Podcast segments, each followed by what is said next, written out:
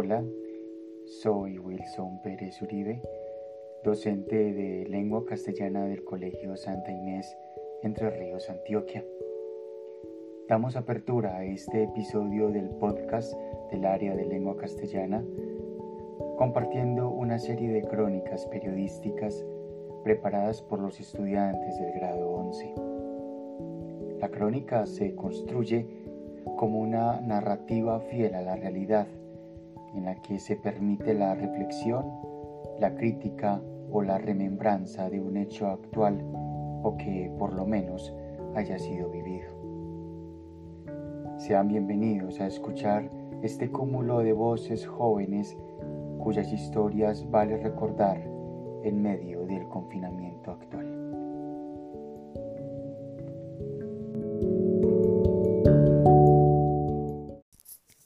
Mi nombre es Daniela Monsalve. Eh, la crónica que les quiero contar el día de hoy es llamada Discriminación por ser colombiana. Bueno, todo esto empieza el día que comencé a estudiar en un instituto llamado Costa del Sol en Torremolinos, Málaga, España. Mi tutor o director de grupo era quien nos daba la clase de taller. Esta clase trataba de hacer manualidades en madera, en un grupo de amigos que nosotros mismos escogiéramos. Un día me tocaba hacer el aseo del aula lo cual a mí me correspondía eh, barrer. Yo lo hice muy bien todo, pero mis compañeros lo hicieron mal y se fueron. En el momento que yo ya me podía ir porque había hecho mis cosas, el profesor me coge a la fuerza el brazo, muy fuertemente, la verdad, y me dijo que me tocaba hacer lo que mis compañeros habían hecho mal. Y yo le dije, ve y porque yo ya hice lo que a mí me tocaba y lo hice bien hecho. porque no lo llamas a ellos y que hagan las cosas como ellos lo deberían hacer? Y el, la contesta que él me dio fue, vea colombianita, porque lo digo yo y punto. Yo claramente me enfurecí y comencé a decirle a ese profesor que ya estaba cansada por sus ofensas hacia mí por el simple hecho de ser colombiana o que fuera una latinoamericana y que por unas cuantas personas que no fueran de su agrado y que no hicieran las cosas correctamente, no todos éramos así, que a mí me habían enseñado valores y principios desde que era muy pequeña. Y claramente el profesor no le gustó lo que yo le dije, así que decidió llevarme a dirección por haberle faltado el respeto, lo cual me castigaron dos días sin salir al recreo. La otra parte de esta historia em, comienza cuando comencé tercero de eso y tomé clases de francés aunque no sabía mucho aunque mi intención era salir del instituto hablando un poco de francés para que luego de que saliera fuera más fácil estudiar. Así que yo estaba muy comprometida estudiando. Luego llegó el día eh, del examen final lo cual me había preparado muy bien desde los días anteriores, donde me dediqué demasiado a ese examen y logré aprenderme todo lo que había que estudiar para el examen.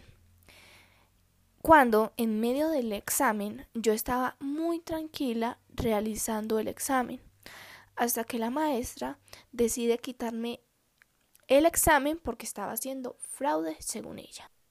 Yo, claramente, me puse muy triste y enojada, porque me había esforzado demasiado para ese examen.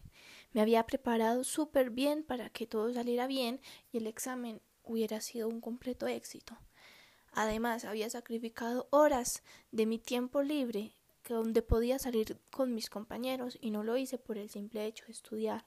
Eso fue lo único que se me pasó por la mente en esos momentos. Así que yo decidí ir donde el director, ya que él me había enseñado francés el curso anterior y había sido un muy buen maestro conmigo, ya que me ayudó mucho. Entonces él decidió hacerme el mismo examen, pero con supervisión de él. Y el examen fue un éxito. Entonces claramente el director fue a hablar con la profesora y la obligó literalmente a que me hiciera de nuevo el examen porque no había el por qué habérmelo quitado sabiendo que yo no había hecho fraude. Luego, eh, en el momento que ella me iba a entregar el examen, para yo volverlo a hacer, claramente con su supervisión.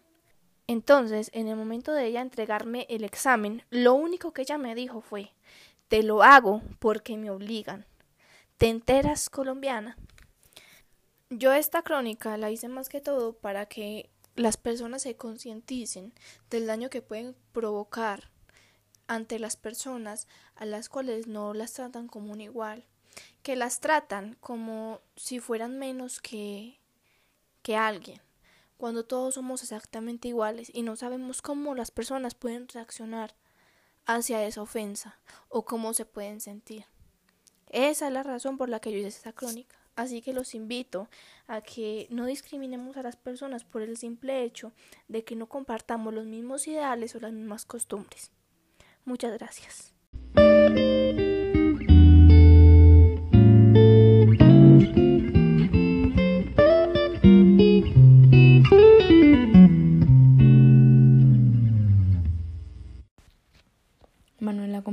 Grado 11. Crónica titulada Somos el verdadero problema. Desde el principio de los tiempos, la humanidad ha evolucionado de tal forma que nuestra mentalidad cada vez es más corrupta e inconsciente. Las personas solemos no darnos cuenta de que muchas acciones que hacemos en el día a día pueden resultar desfavorables tanto como para nosotros mismos como para el mundo en el que vivimos. Un ejemplo muy claro de esto que trato de decir es ir caminando en una conversación amena con nuestros amigos mientras nos comemos un bocadillo y de repente, por pereza de guardar el residuo de este en nuestro bolsillo, lo más fácil es tirarlo al suelo. La contaminación cada vez aumenta más con la emisión del dióxido de carbono, gases que afectan el oxígeno, a lo que solemos llamar ríos y mares se están convirtiendo en kilómetros de desechos inorgánicos. Las industrias petroleras y las fábricas de producción no son conscientes del daño que hacen hacia el medio ambiente.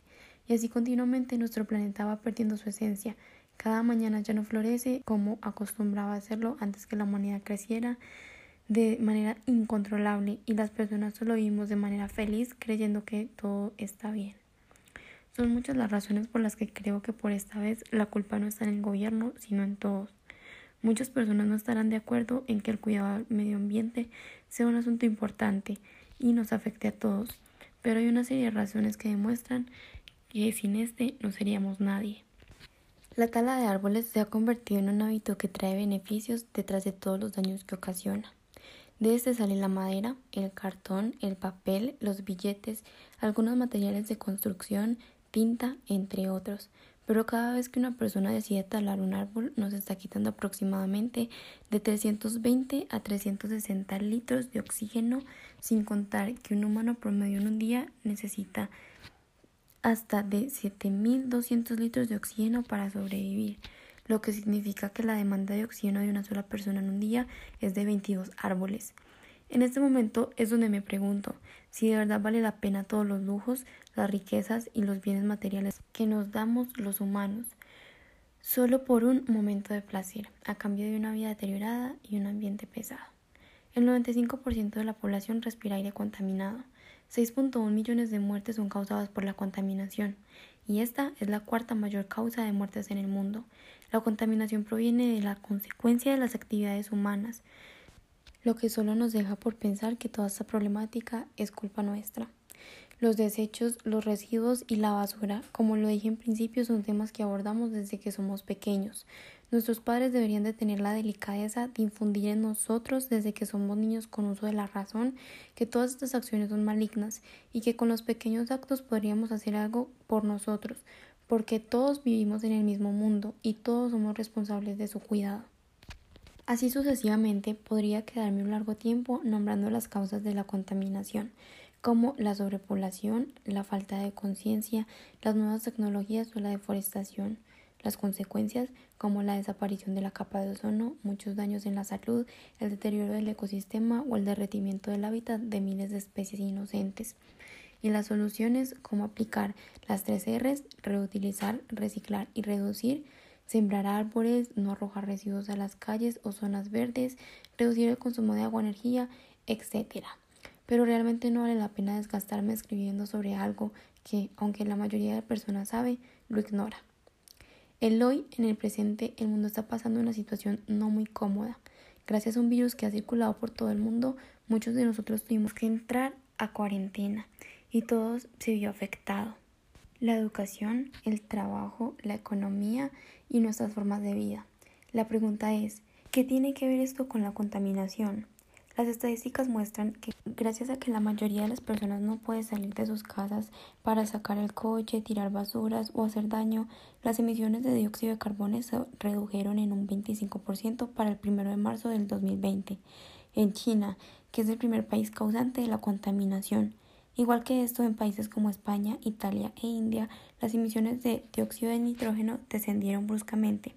En otras palabras, el único beneficiario de esta crisis es el planeta Tierra que exclamaba a gritos un descanso de parte de nosotros. Con sinceridad, este es uno de los temas que más me preocupan, porque de acá y otras problemáticas como la corrupción, la pobreza, el racismo, la distinción de clases, la paz o la baja calidad de la educación en mi país viene el futuro, no solamente mío, sino de una generación completa de personas y la que sigue y la que sigue. Salgo y lo primero que veo es una basura en el piso, Miro al cielo y solo observo nubes negras.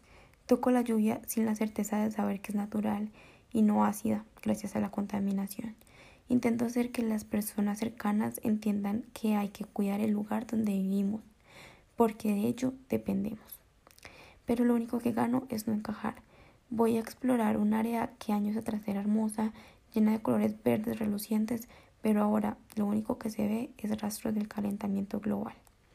El mundo ha cambiado demasiado y desde lo que podría decir, la Tierra tiene sus días contados de existencia, así que el único mensaje que puedo dejar es aprender a cuidar lo que tenemos y no sobreexplotarlo por un capricho. Porque si la Tierra no se destruye, nos mataremos entre nosotros mismos peleando por agua y comida.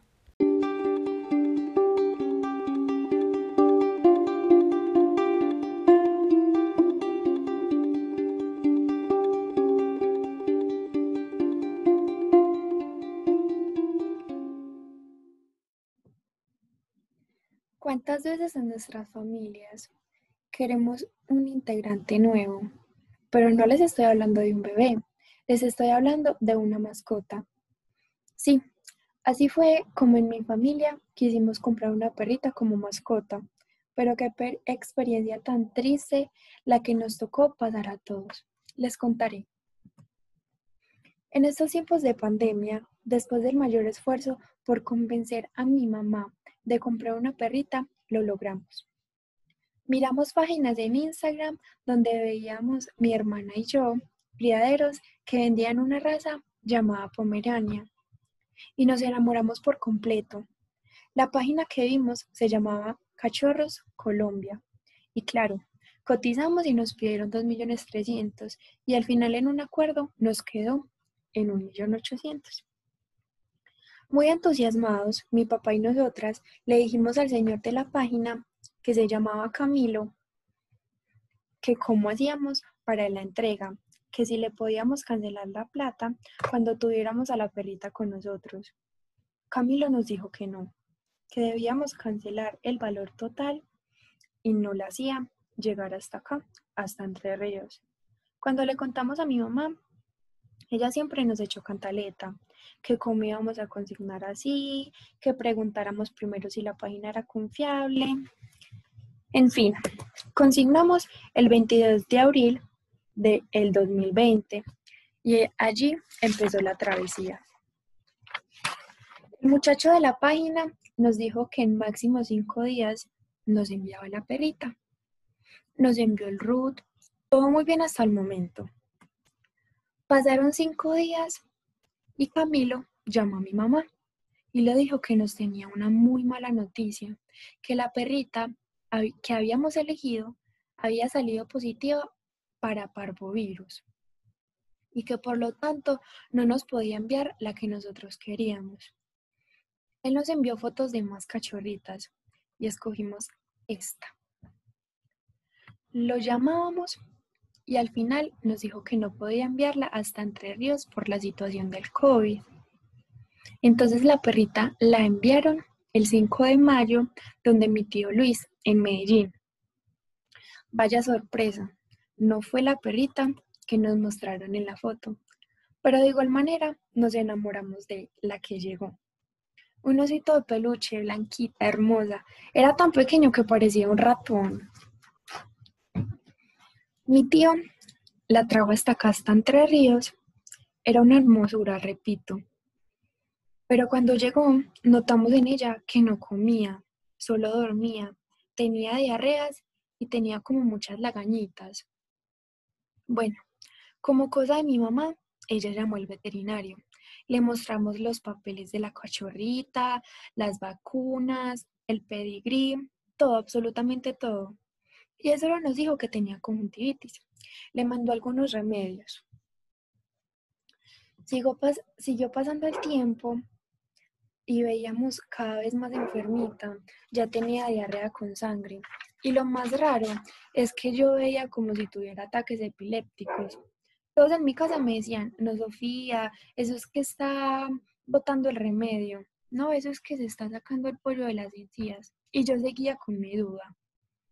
Mi mamá llamó a otra veterinaria porque Adrián el veterinario no estaba. Ella también le mandó más droga y le quiso hacer el examen de parvovirus como para descartar. Y gracias a Dios salió negativo, pero la duda seguía desde el momento que vimos la perrita enferma, reportamos al dueño del criadero y él jamás nos hizo caso. La perrita seguía de mal en peor. No comía, no dormíamos por cuidarla. la veterinaria nos dijo que tomáramos un video de los ataques y preciso, nos dio una muy mala noticia. Había que hacerle un examen de moquillo, que esa enfermedad sí que es mala. Es como el coronavirus en los humanos. Si tenía eso, habría que aplicarle la eutanasia. Bueno, mi mamá la veterinaria les tocó viajar en plena pandemia a Santa Rosa de Osos, donde les vendieron la, la prueba. Inclusive, en la clínica veterinaria les dijeron, si el cachorro tiene moquillo, no la vayan a traer acá. Eso es extremadamente horrible. Lo triste es que no salió positiva. Le hicieron la eutanasia. Mi mamá llamó al criadero y ellos mismos dieron la orden de que la sacrificaran, porque la perrita tenía la enfermedad tan avanzada que mm, ya le había hecho daños neurológicos. No crean que hicimos todo lo posible por salvarla. Hicimos hasta el último momento, quisimos comprarle un tratamiento, pero cuando enviamos los videos nos dijeron que no, que ella no lograba salvarse. Finalmente murió. Nosotros, la verdad, pasamos los 10 días más tristes y alegres con Pandora. Pero quisiera que todo hubiera terminado de la mejor manera. El criadero solo nos devolvió un millón y hasta el son de hoy nos deben 800 mil pesos. Mi mamá consiguió un abogado para demandarlos y ella dice, no es por el dinero, es para que no sigan engañando a la gente, porque las quejas que tiene esa página son demasiadas y el daño que hacen a muchas personas es muy difícil de curar. Y esta es la historia de Pandora.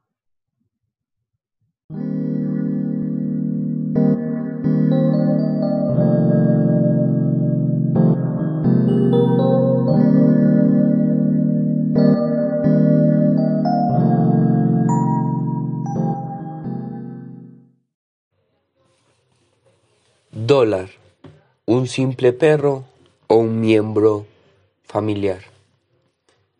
Hace ocho años, en la finca Santa Rosa, teníamos unos arrendatarios quienes tenían una pareja de pastores alemanes. Desde meses pasados, los arrendatarios no venían pagando el canon de arrendamiento, ni la luz, ni el agua. Un día eh, nos llamaron unos trabajadores eh, que los arrendatarios se habían ido. Entonces nosotros fuimos a ver cómo nos habían dejado la casa, porque los trabajadores nos habían dicho que sentían mucho ruido ahí. Entonces mi papá y yo fuimos a ver qué era lo que estaba pasando. Cuando abrimos la casa, en una esquina había unos costales y encima una bola negra. Cuando me acerqué, era un perro. Cuando lo trajimos acá entre ríos y empezamos a buscarle un nombre, todos los que decíamos no nos gustaba ninguno. Pero cuando mi papá dijo dólar, a causa de que el dólar es muy caro y eso es lo que vale el perro. Entonces, así quedó, se llamó dólar. Desde muy cachorro, dólar fue muy consentido. Le dimos mucho amor. Por eso, hoy es muy celoso, muy juguetón, muy activo y hasta muy bravo. Todo era maravilloso, hasta el sábado 11 de julio. A las 9 a.m., Dólar estaba muy desesperado, más de lo común. A las 9 y 10, Dólar empezó a botar mucha saliva. A las 9 y 12, Dólar le dio un ataque como si fuera epilepsia. Esto ocurrió varias veces en el día, con los mismos síntomas, e igual sucedió al otro día, domingo. Como era día de fiesta, los veterinarios no trabajaban. Entonces tocó esperar hasta que el martes que ellos vinieran a verlo. Mi papá pudo hacerle un video en una de sus crisis y mandárselo a ellos. Cuando lo vieron, dijeron que se vendrían el lunes a verlo. Lunes 13 de julio, 7 a.m.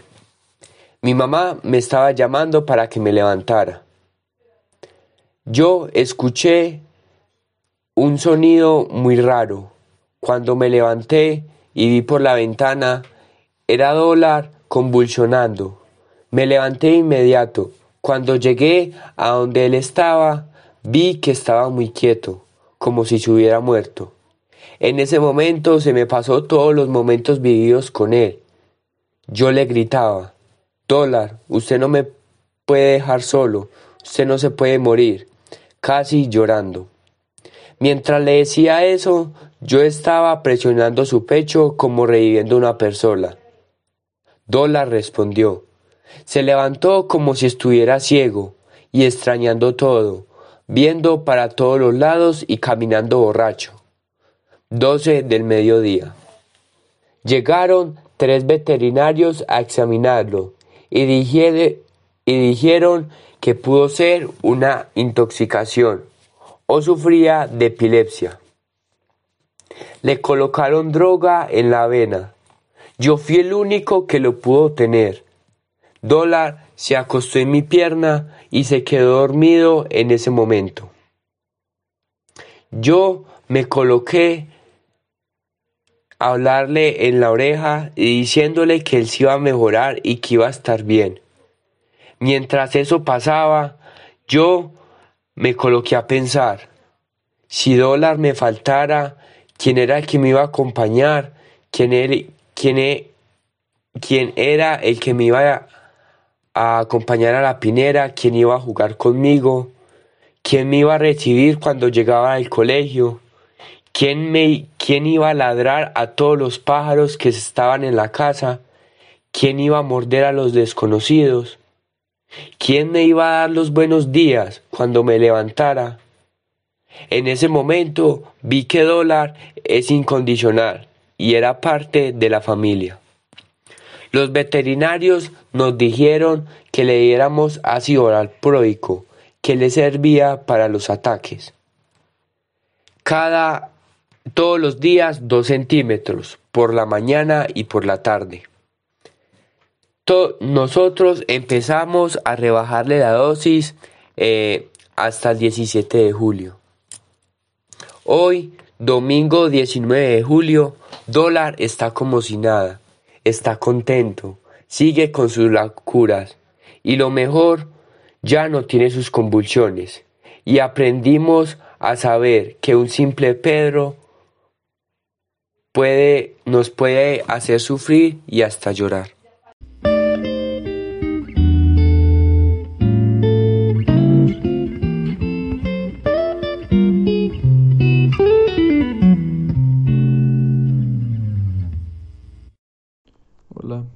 Soy Andrés Arango y les voy a hablar sobre, la pandemia en pleno siglo XXI.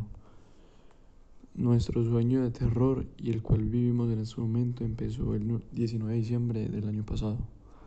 Como hemos visto, ha cambiado nuestras vidas completamente, pero no fue hasta el 25 de marzo del presente año para que sintiéramos lo que traía dicho virus.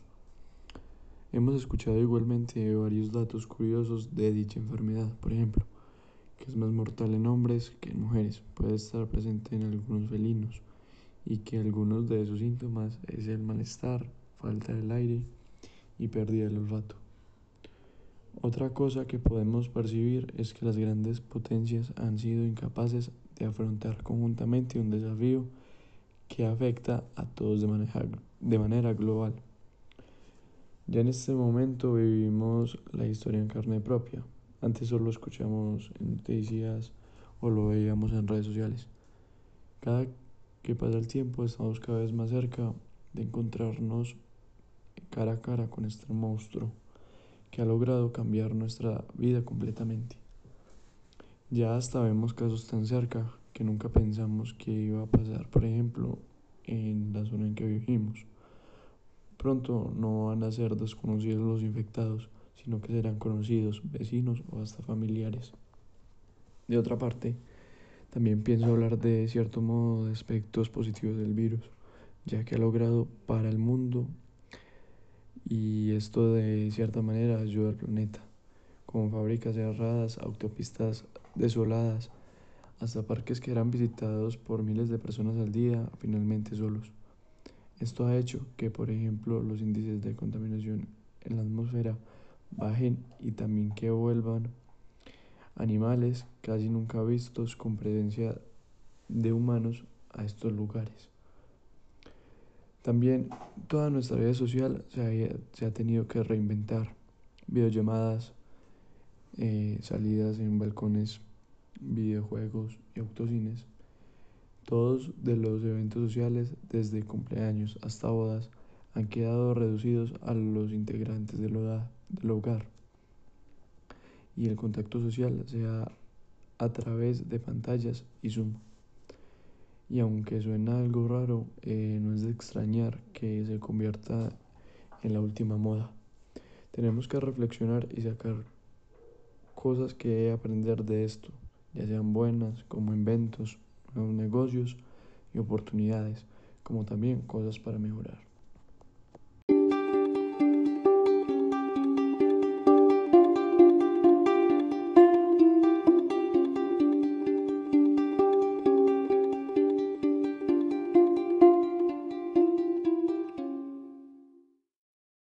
La educación en tiempos de COVID-19 por Ana María Ruiz Arango. El 2020 no ha sido un año común y corriente para la sociedad en general. Este año nos ha sorprendido con un enemigo tan pequeño pero tan poderoso que ha puesto en jaque al mundo entero, mostrando por primera vez lo vulnerables que podemos llegar a ser los seres humanos. En el caso de nosotros los estudiantes nos hemos visto afectados no solo por la COVID-19, sino por una de las tantas consecuencias que ha traído este virus, y es la dificultad para continuar de manera satisfactoria con nuestros procesos educativos, lo cual ha dejado al descubierto la mala calidad de la red educativa colombiana, pues la gran mayoría de jóvenes y niños no tienen la posibilidad de acceder a los medios tecnológicos para tener una educación virtual a la cual ninguno de nosotros estaba acostumbrado. La gran desigualdad social que existe en nuestro país no permite que todos los estudiantes tengan los privilegios que muy pocos tenemos de acceder a una educación de calidad, lo que ha hecho que los maestros de todos los rincones del país se hayan reinventado para hacer llegar a miles de estudiantes los conocimientos que normalmente se impartían en una aula de clase, haciendo que nos ajustemos a esta nueva realidad. Para nosotros los estudiantes no ha sido nada fácil adaptarnos a esta nueva situación, ya que pasamos de compartir con nuestros compañeros y maestros a estar completamente aislados frente a un computador y con varias limitaciones, lo que ha traído graves consecuencias emocionales marcadas principalmente por el miedo, no solo por el virus, sino también a las responsabilidades académicas, donde ha quedado demostrado que lo más importante no es la carga académica y las calificaciones, sino desarrollar habilidades de independencia, resolución de problemas y adaptabilidad al cambio. En el caso de padres de familia, les ha tocado aprender a estar involucrados en la educación académica de sus hijos, pues se han tenido que convertir en nuestros profesores agregando una responsabilidad más aparte de cumplir con la responsabilidad de sus trabajos y el hogar. La situación que estamos viviendo nos ha dejado varias enseñanzas, como lo es que a pesar de todas las adversidades que se nos presentan en el camino, debemos seguir luchando por nuestros sueños, a cada día mejorar como personas, valorar el esfuerzo que hacen nuestros profesores para que nosotros podamos continuar con nuestro proceso académico, ya que para ellos y para nosotros no ha sido una modalidad fácil de adaptarse. Por otro lado, se evidencia la baja calidad educativa que se presenta en el país en general, como algunas personas en estos momentos no han podido continuar con sus estudios porque no tienen la posibilidad de acceder a las herramientas tecnológicas.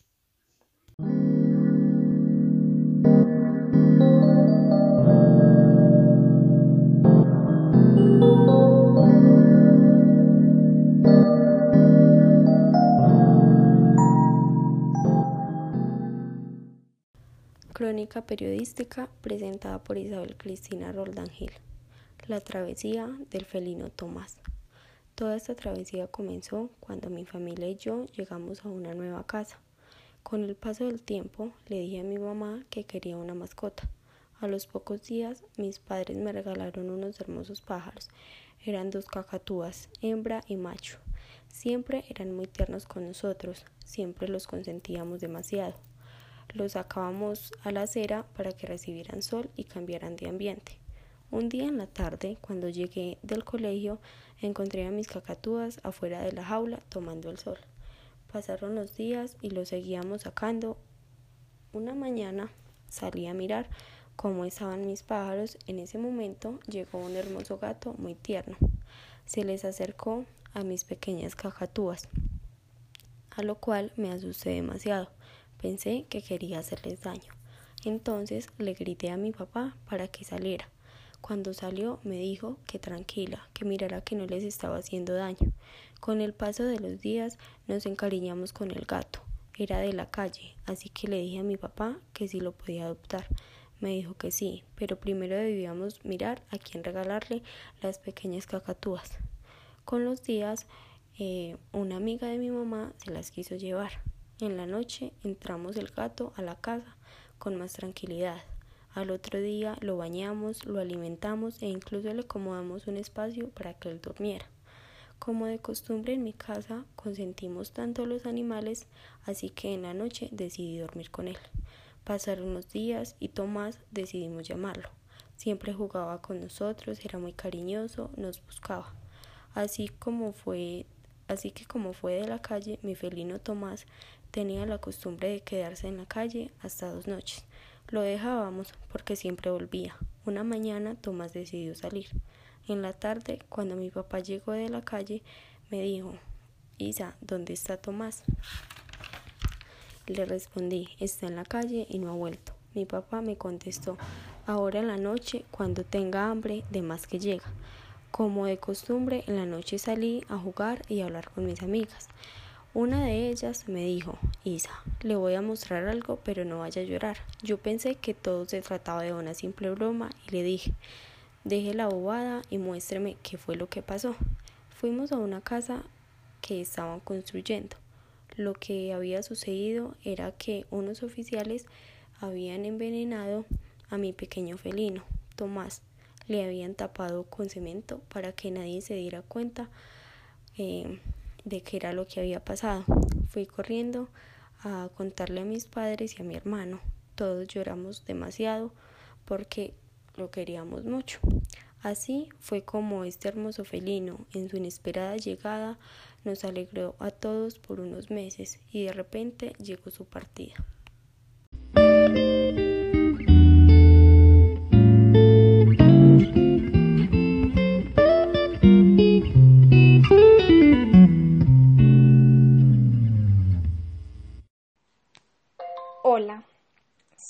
Sara Camila Uribe Pérez y les voy a presentar mi COVID crónica. El 6 de marzo de 2020, el Ministerio de Salud confirmó el primer caso de coronavirus en Colombia, lo que significó una alerta para cuidar de nosotros mismos y de los demás. Al comienzo todo parecía estar controlado, pero conforme iban pasando los días, los casos iban en aumento y el riesgo era aún mayor. Por decisiones del presidente de la República, el 16 de marzo se decidió que los estudiantes no regresáramos al aula de clases. Esto fue algo difícil, pues pensé que solo sería por poco tiempo y hasta la fecha, 15 de julio, no hemos podido continuar con nuestras clases presenciales y creo que esto será por más tiempo. Pues hay una gran razón debido a que en nuestro municipio Entre Ríos, la segunda semana de julio, se confirmó el primer caso de coronavirus y se está a la espera del resultado de otras pruebas realizadas. Y esto dificulta el regreso, dado que las precauciones deben ser mayores. Por otro lado, está la problemática nacional que se vive en nuestro país, dado que las cifras aumentan. Hoy, 15 de julio, se han confirmado 165.169 casos y por esto la unidad de cuidados intensivos tiende a colapsar. Esta pandemia ha dejado a muchas personas desempleadas, llegando al máximo récord en varios años, pues el año anterior la tasa de desempleo fue de 10.5% y este año ha alcanzado el 21.4%. Esta situación, nunca vista en el país, ha logrado un gran decaimiento de la economía de los, de los colombianos y del crecimiento empresarial de muchos emprendedores. Esta pandemia deja muertes y tristezas pero aún hay esperanza de que se encuentre una pronta cura y podamos regresar a la normalidad, con muchas lesiones aprendidas.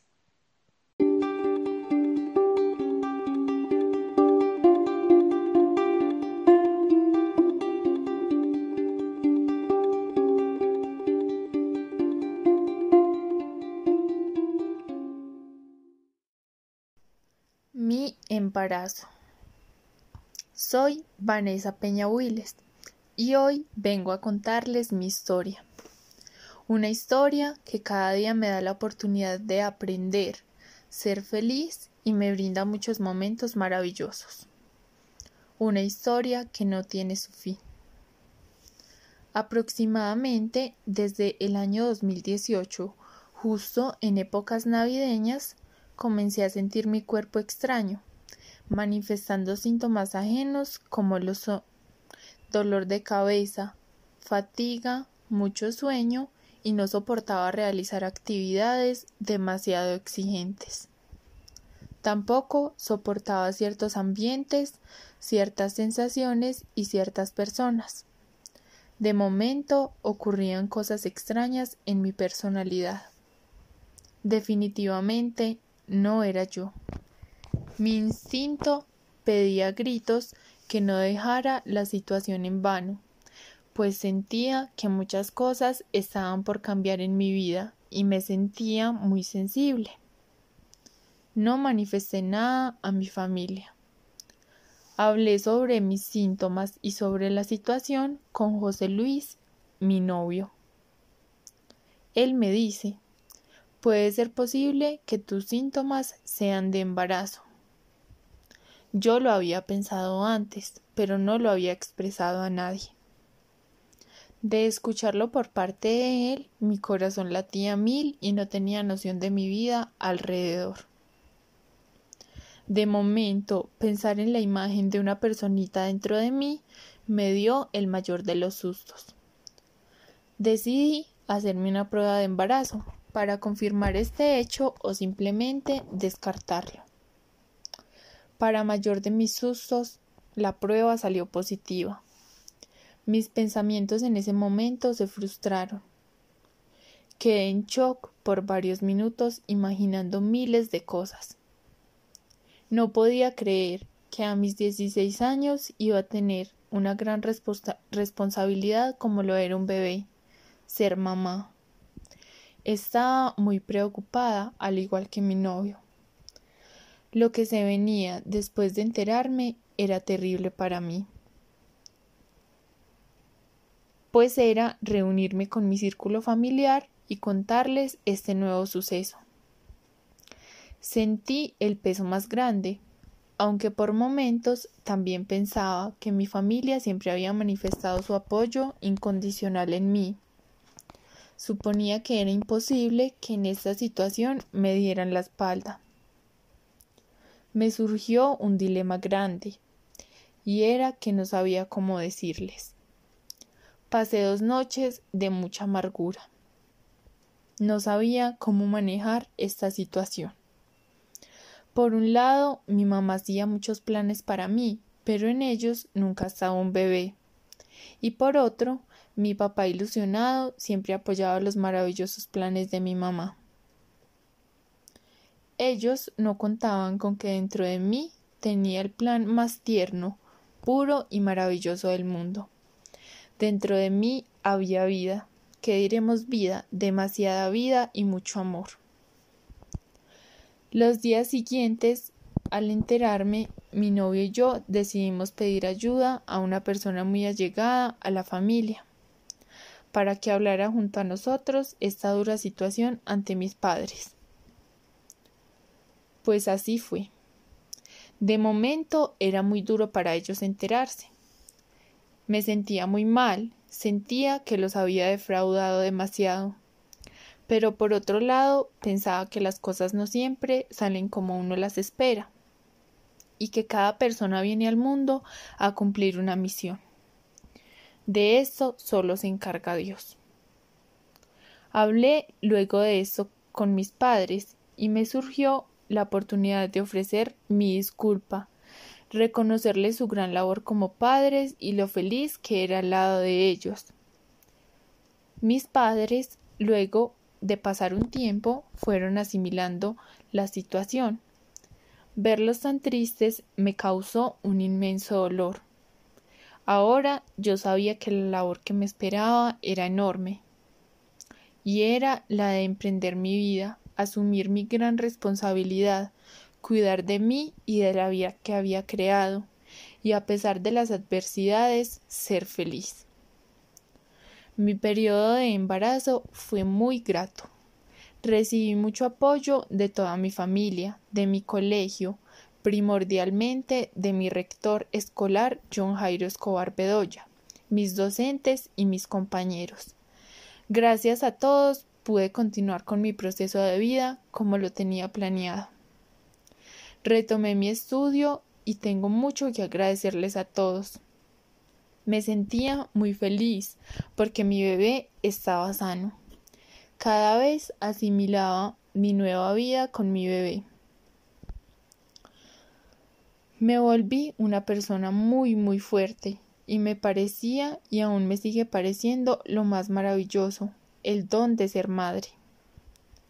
Llegaba otro suceso a mi vida, que me asustaba también demasiado. Era dar a luz. Sin embargo, se llegó la hora. Me pegué mucho de Dios. Todo salió perfectamente bien. Me dio mucha emoción ya tener a mi bebé en brazos y ver que las obras del Señor son maravillosas. Era otra nueva etapa que experimentaba y fue y ha sido la mejor. Es la felicidad y la bendición más grande que Dios y la vida le pueden brindar a una familia, un bebé. Ahora todo gira en torno a Emiliano. Cuenta con una gran familia que le dedica todo el tiempo y le da demasiado amor. La historia apenas comienza. Mi bebé apenas tiene diez meses. Muchas ha logrado construir realmente muchas cosas Dejo esta página abierta para depositar miles de experiencias que faltan por vivir. Mi reflexión para quien escuche mi historia es que el tiempo de Dios es perfecto. Todos nacemos con una misión. Debemos disfrutar cada momento que nos brinde la vida y aprender a convivir con lo que la vida nos tenga preparado, junto con el amor y el apoyo de toda nuestra familia. Ante todas las adversidades, ser unas grandes y fuertes personas.